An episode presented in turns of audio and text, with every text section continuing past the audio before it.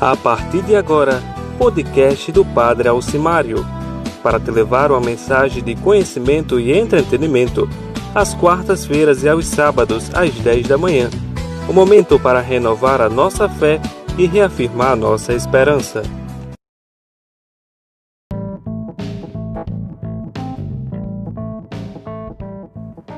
Eu sou o Padre Alcimário, bem-vindo, bem-vinda ao podcast Auscast, temporada 1, episódio 01, quarta-feira, 8 de julho de 2020. Começa agora a formação da temática acerca de heresia e cismas.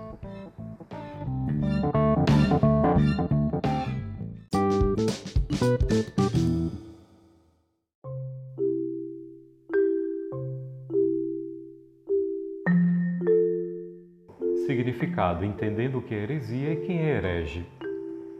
Heresia, como sabemos, tem origem latina, da língua latim, hereses, por sua volta também tem característica e raiz do grego, hereses. Enfim, quer dizer o quê? Uma opção, uma escolha, um desvio que se faz de um credo ou de um sistema. Pode ser religioso, um sistema doutrinal, organizado, ortodoxo, ou pode significar também um sistema político, econômico, institucional ou até mesmo um sistema filosófico. Então, o herege é aquele que desviou ou que optou ou que fez uma outra escolha é, de seguir e de ter um caminho para a sua vida ou, ou então para destinado viver de uma forma coerente segundo a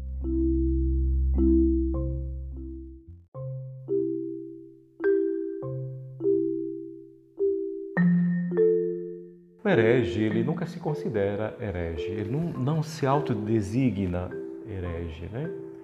senão por alguém que o acusa de heresia e de desvio. Alguém que pode ser investido num poder eclesiástico, institucional, o clássico é, que nós temos medieval. Portanto, a heresia se fala muito da época medieval, como a Inquisição.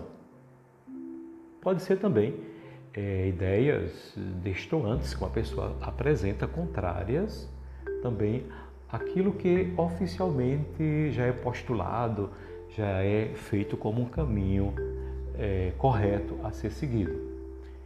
No caso do cristianismo, heresia ou herege é, se baseia praticamente no absolutismo, ou pode ser uma, uma oposição subjetivista e relativista acerca de toda uma tradição, de todo o ensinamento que se pode.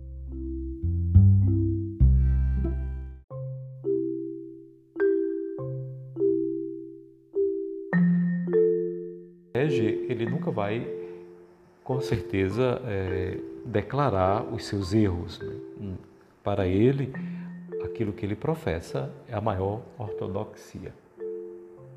Retornando ao conceito de história, esse termo heresia foi utilizado primeiramente pelos cristãos né, para designar ah, as ideias contrárias àquelas que eram aceitas ah, no seio, no âmbito da Igreja Católica Apostólica Romana, como muitas vezes eh, ditas como falsas doutrinas. Já nas igrejas protestantes, é, heresia é uma doutrina contrária ao que ele chama de uma verdadeira fé bíblica. Uma deturpação, uma distorção da inspiração bíblica. Ou seja, para o mundo protestante, o herege é aquele que mal interpretou a Sagrada Escritura, porque a Sagrada Escritura contém todas as verdades de fé.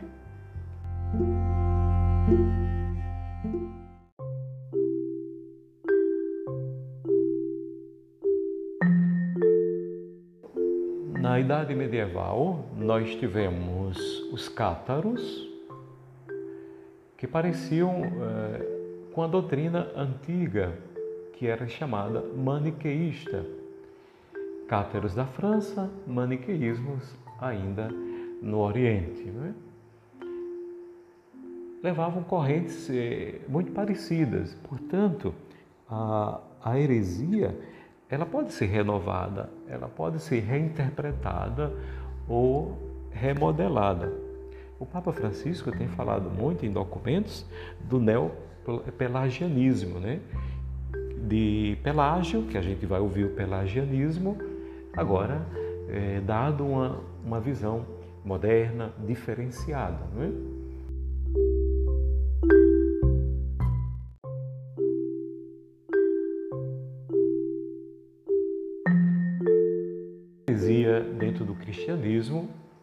Passado por todos, especialmente pelos apóstolos e pessoalmente por São Paulo. Há um esforço, o combate às heresias é um esforço, é um esforço de manter a unidade, a comunhão, onde é, qualquer desvio que possa ser gerado tem que ser combatido.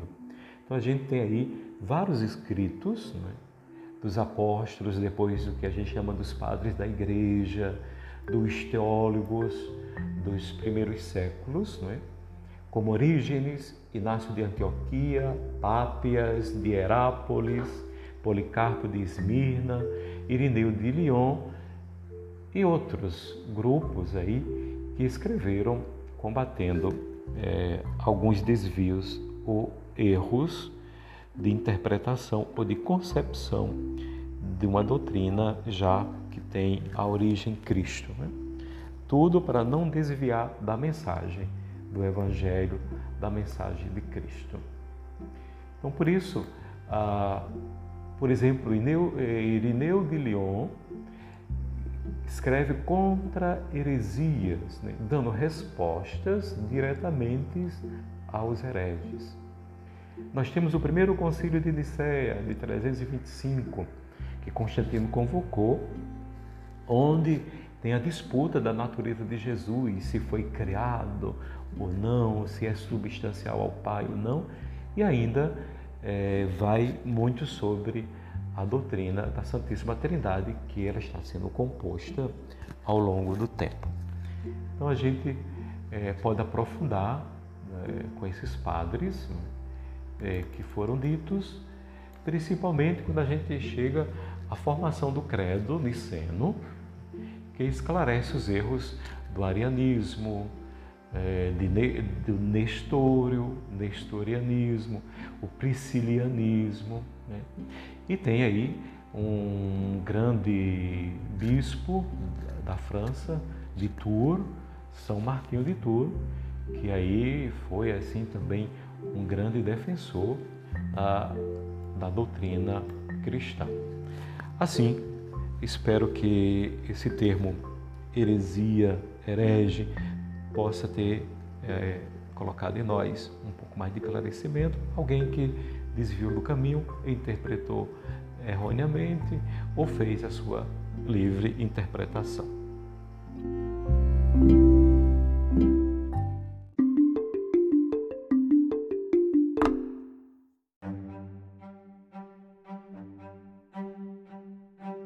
Voltamos ao segundo bloco e com a pergunta: se trata de heresia ou cisma? Quem são os cismáticos? Em tempos de revalorização da etimologia, se faz necessário irmos à origem do termo cisma, que tem sua raiz na língua grega, schisma. Designa separação, ruptura, divisão coletiva ou particular de uma organização ou movimento Pode ser uma separação oficial, opondo-se acirradamente ao Papa e tudo aquilo que ele ensina, ou uma separação silenciosa, formadora de consciências e posturas, de certo modo revestidas de uma pretensa ortodoxia.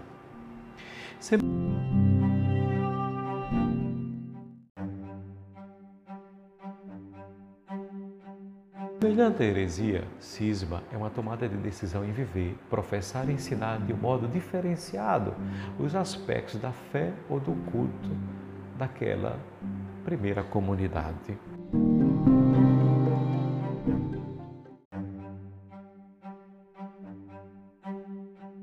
Cismático se afasta da prática comum para propor uma experiência de fé particular ou específica, ideologicamente ligada a sentimentos pessoais ou de tradições remotas.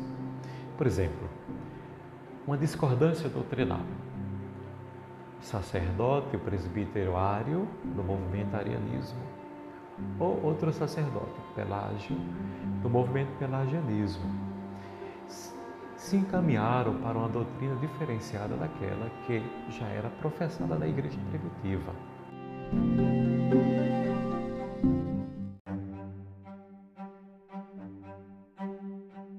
Outros dissidentes na moral que se encaminharam para um certo rigorismo ou intolerância. Como exemplo, Novaciano, Novacianismo, que se permitiu ser eleito rival do Papa, tornando-se assim o primeiro antipapa da Igreja Católica Apostólica Romana. O Donato, do Donatismo do norte da África, que foi bispo de Cartago, eleito fazendo oposição a outro bispo legitimamente eleito siciliano. O grupo defendia que na igreja não devia perdoar nem admitir pecadores.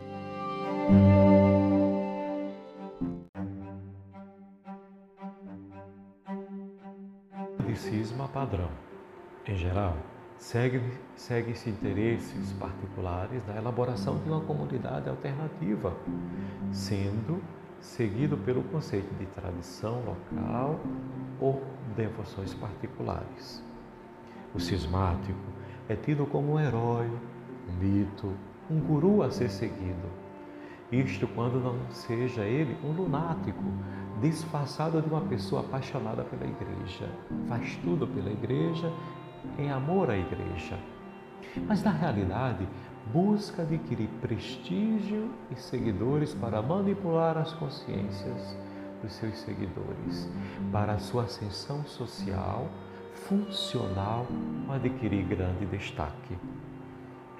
Em muitos casos, o cismático é guiado pelo jogo do poder no interior da comunidade, cria rivalidade por ascensão, é obcecado pelo carreirismo e tem um fascínio grande pelo estético e belo, a ponto de se tornar um instrumento de deslegitimação dos sujeitos eclesiais específicos que oficialmente ele quer fazer desaparecer do cenário de destaque. Não deixa de ser vulgarmente conhecido como uma puxada de tapete. O cismático até reza pelo Papa e com o Papa. Às vezes fala em seu nome, mas nunca está com o Papa. Na realidade, o cismático discorda das visões políticas, doutrinais, governamentais ou pastorais do Papa. Atua no âmbito da dissonância católica, opondo-se a certos ensinamentos da hierarquia católica.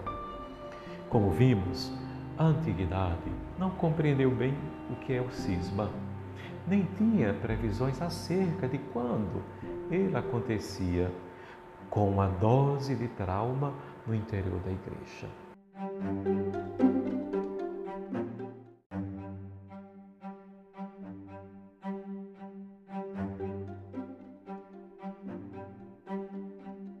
Na igreja, teremos oportunidade de estudá-los em detalhes, vendo seu surgimento, evolução e desaparecimento.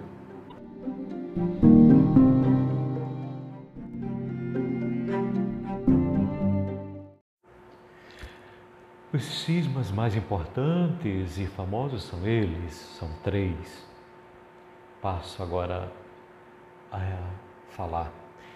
Primeiro, cisma oriental de 1054 entre os dois mundos imperiais, de uma parte Ocidente, da outra Oriente.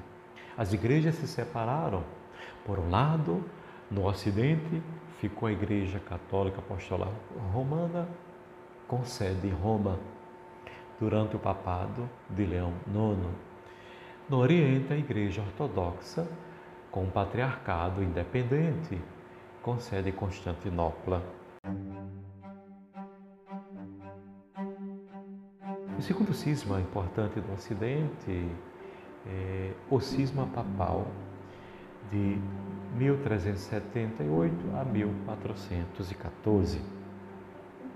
Depois do retorno do papado de avião na França, de um período aí de 70 anos, os italianos não aceitaram um papa que não fosse italiano, um papa estrangeiro.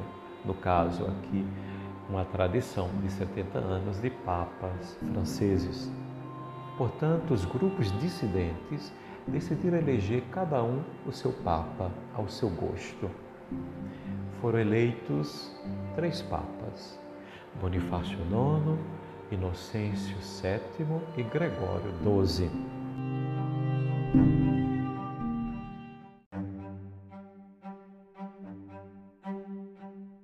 Terceiro cisma famoso é também o ocidental, que é a reforma protestante, encabeçada por Martinho Lutero, na Alemanha, em 1517.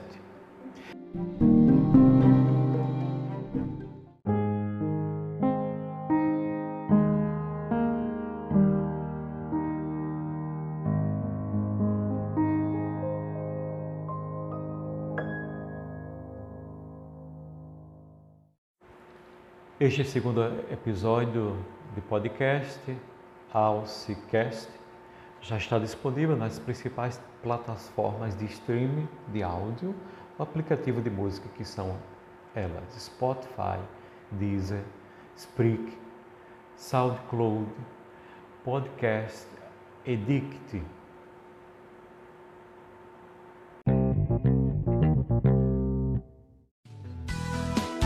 Você ouviu o Alcicast, o podcast do Padre Alcimário. Siga-o nas redes sociais Instagram e Twitter, arroba PE Alce.